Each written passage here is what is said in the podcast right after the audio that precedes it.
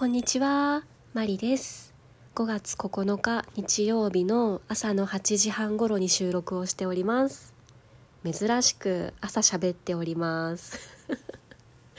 いや、純粋に昨日の夜喋りたかったんですけど、もう喋る気力が残ってなくて、あ、もういいやと思って寝ちゃいましてですね。あの、文子先生のラジオトークライブを聞きながら布団の中でゴロンゴロンしてましたらちょうど終わる頃に寝落ちしました。えーっと、えーいつもギフトを送ってくださる皆様ありがとうございます。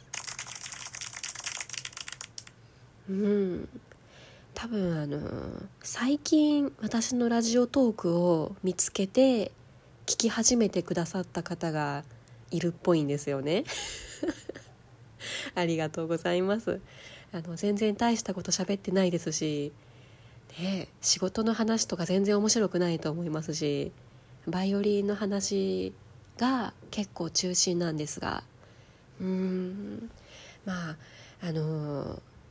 聞きたいと思うものを聞いていただければありがたいです。ということで、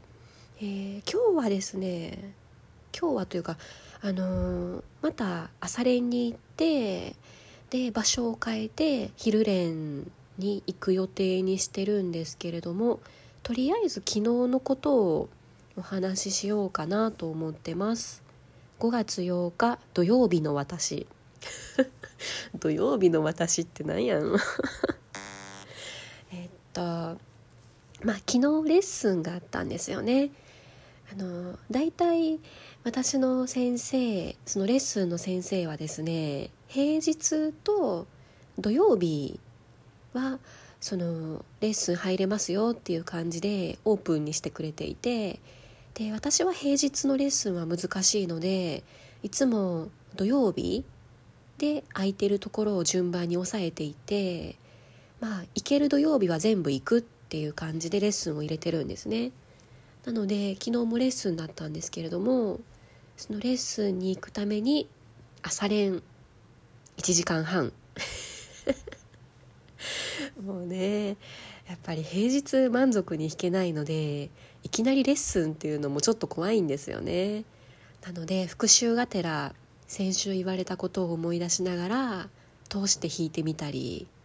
っていう時間を作ろうと思って朝練に行ってですね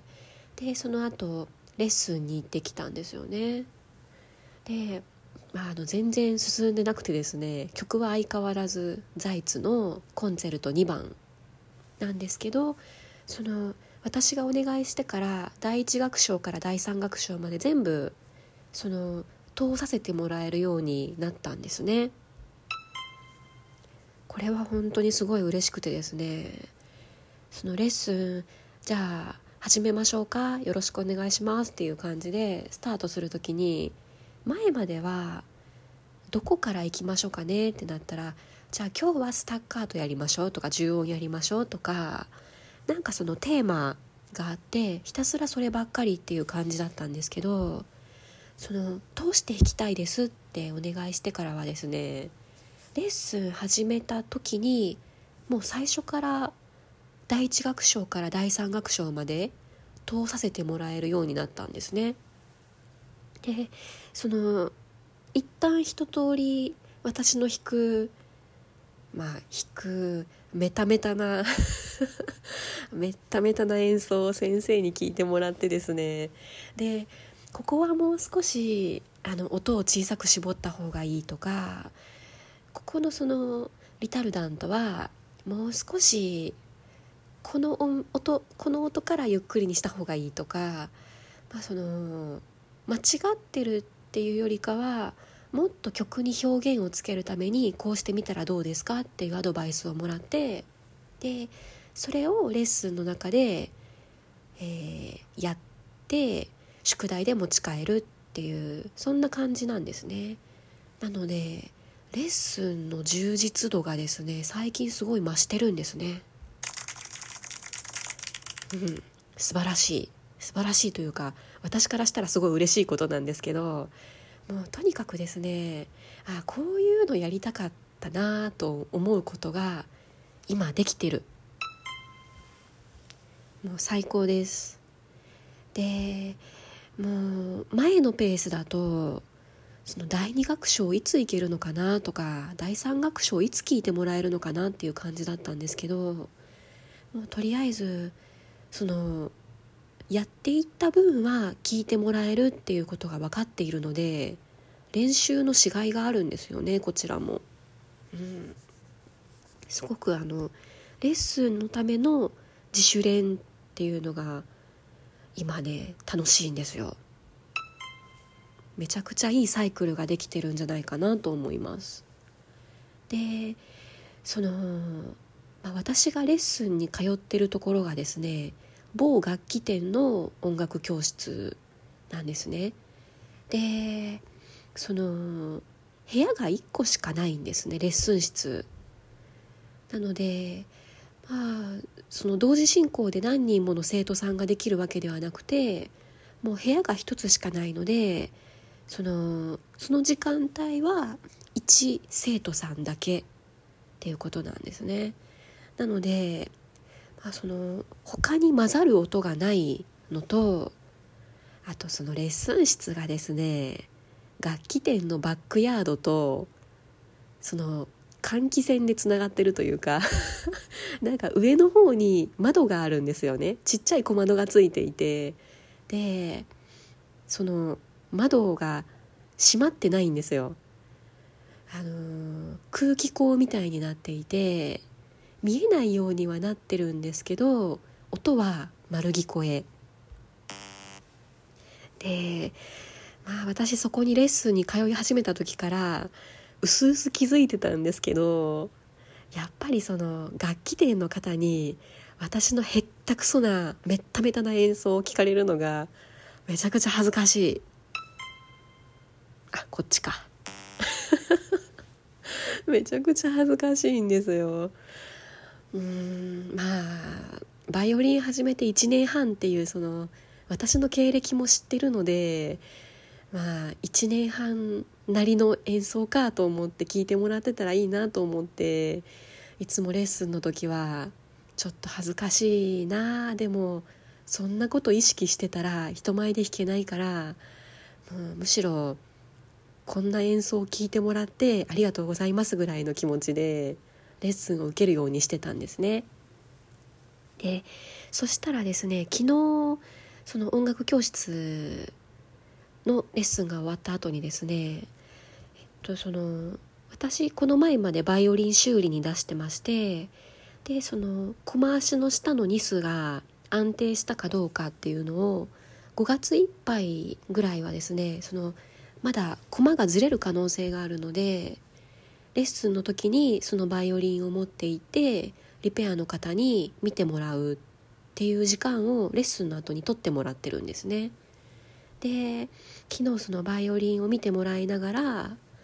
のー、私のレッスンの下手くそなザイツのコンセルトの話をしてたんですよね。で、まあ、その楽器店の方ってやっぱりその日頃から、ね、バイオリンとかビオラとかチェロとか弾かれてる方が多かったりとかあとはその小さい頃からバイオリンを弾かれてきてる方とかが多いので私の演奏なんても恥ずかしくて人に聞かせれるもんじゃないと思ってたんですけどその1年半であれだったらすごいですよって皆さんがね持ち上げてくださるんですよ。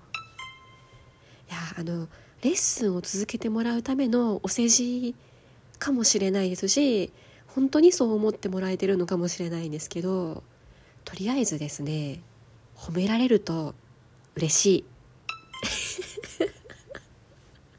いや何でもそうなんですよね。あのよく練習してますねとか1年半でここまで弾けるんだったらやっぱりその他の方とは違ってやっぱりいっぱい練習されてるからですよねとか褒めてくださるんですよね。で褒められると私嬉しくなるタイプなのでもっと練習頑張っちゃうんですよ もう単純なんですよね、えー、そんなわけで昨日はえー、バイオリンを見てもらってる間にさらに気分が良くなってですねでもう1時間練習して帰ろうと思って追加練習することにしたんですね。であの、レッスンとそのバイオリンを見てもらってる間お昼ご飯食べてなかったのであの、カレーを食べに行きました。うん。私カレーその何て言うんだろうインドカレーみたいなあの銀色の器に入ってきてナンが出てくるようなお店のカレー特にバターチキンカレーがですねめっちゃ好きなんですよ。うん。あんまり喋ったことなかったですし